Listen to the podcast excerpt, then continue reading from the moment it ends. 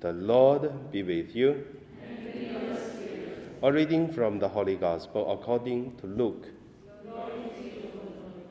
When some was speaking about the temple, how it was adorned with beautiful stones and gifts dedicated to God, Jesus said, As for these things that you see, the days will come when not one stone will be left upon another, all will be thrown down.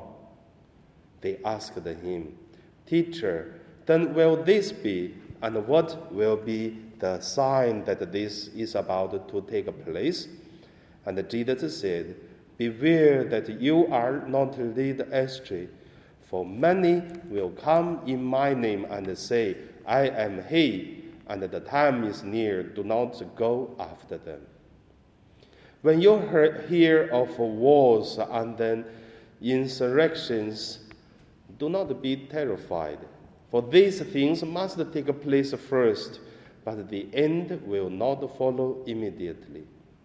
Then Jesus said to them, Nation will rise against nation, and kingdom against kingdom. There will be great earthquakes, and in various places famines and plagues, and there will be dreadful protections and great signs from heaven. The Gospel of the Lord.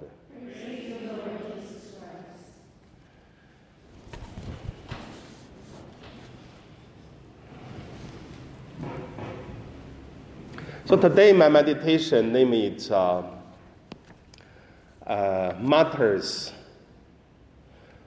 religions, and the end of the world. So we can get the three words: martyrs, religions, and the end of the world. The three things we look at today is the gospel. Because today we're celebrating the Vietnamese uh, uh, 117 martyrs. So first, let us look at the martyrs. In the church, we have a very traditional saying to say the blood of the martyrs is the seeds of the new Catholics. Because the church, from beginning, from the first person, is uh, starting by martyrs, which is Jesus Christ. After Jesus Christ, the 12 disciples follow the steps of Jesus, become the martyr. All of them are martyrs. And then after that, 300 years of the uh, church history was under the persecution of the Romans. And also after that, in so many different countries until now, each country we can see the martyrs of the Catholics in each of the age. So that is why martyr is always have, but we do not want have martyrs. But uh, it just happened. And also there is one uh, standard, like uh, which church have these martyrs means this church have life. People even give up life for the religions, for the faith, means that the faith is strong. So that's about the martyrs.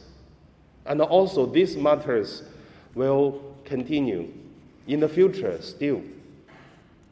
So that's the first point about the martyrs. Second, about the religions. Religions, you know, in the world, we have many kind of uh, religions, but that doesn't mean all kind of God are real religions.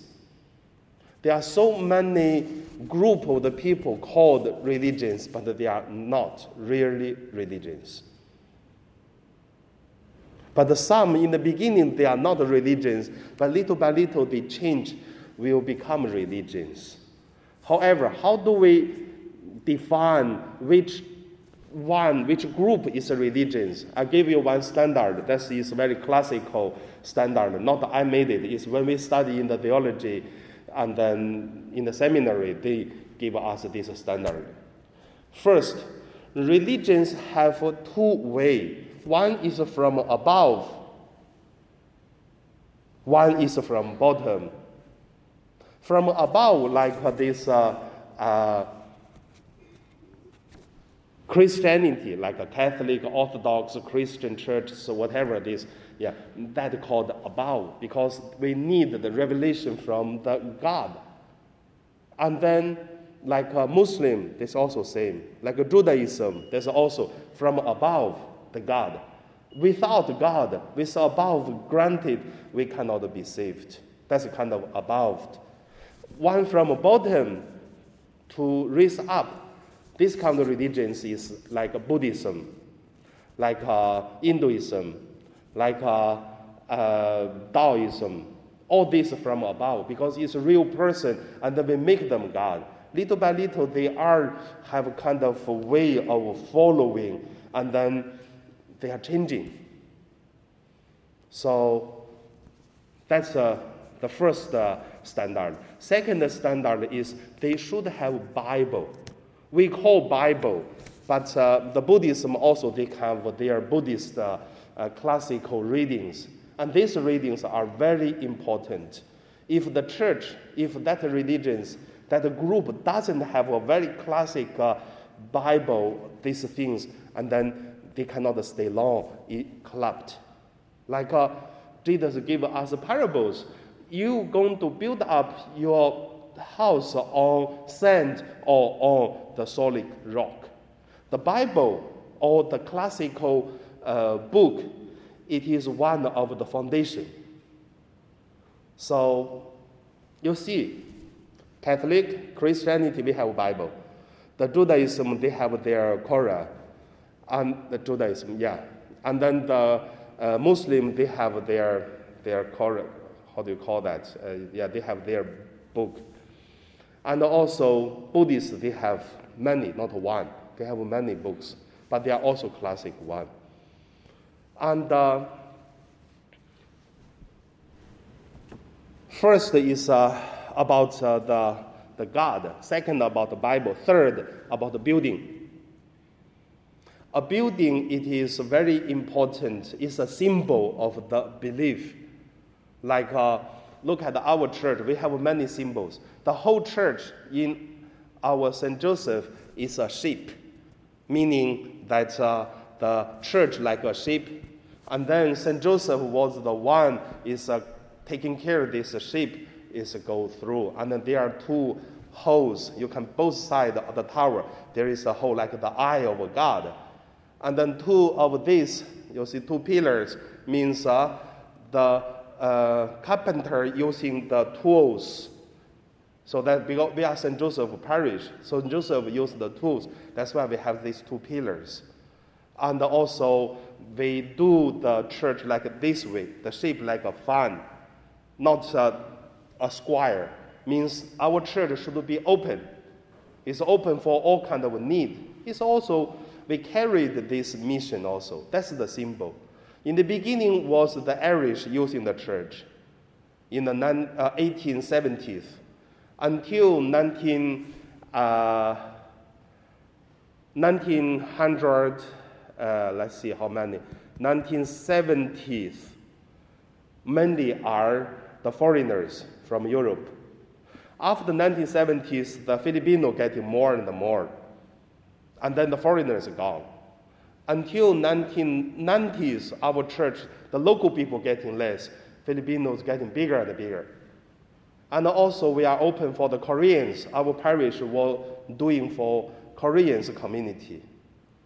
Then Koreans bought their own center, and now you see that's the situation. We also have the Chinese Cantonese Mass. So in the future, who going to use the church? We don't know. But our church is opening for all kind of need. So that's the simple.